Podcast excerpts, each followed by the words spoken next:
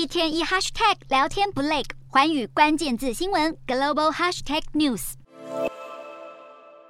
南韩梨泰院的万圣节踩踏造成大量死伤，其中也有来自日本的民众不幸身亡。南韩警局目前已联系日本使馆确认进一步细节。就在悲剧发生的隔天晚上，日本东京的涩谷也展开一年一度的万圣庆祝活动。在每年的万圣夜前后，涩谷都会涌入大批狂欢人潮。不过，不到二十四小时前的梨泰院悲剧已经引起日本警视厅格外戒备，当局出动大型警备巴士，分配最多三百五十名警力抵达现场，要在夜晚的活动中协助人潮移动，以免再发生不幸意外。有民众为了拍照会逗留在马路上，现场警方不断呼吁请勿停留。就是担心人群太过拥挤。同样举办万圣庆祝活动的还有香港的兰桂坊，虽然当地气氛不及疫情之前的万圣节，但周边区域依然人群涌动。港局同样出动大批远警，并请用关闭地铁出口等方式来进行人流管制。有鉴于梨泰院的事故，相关单位还设立了紧急救援通道和救护站，为各种跌倒意外做好准备。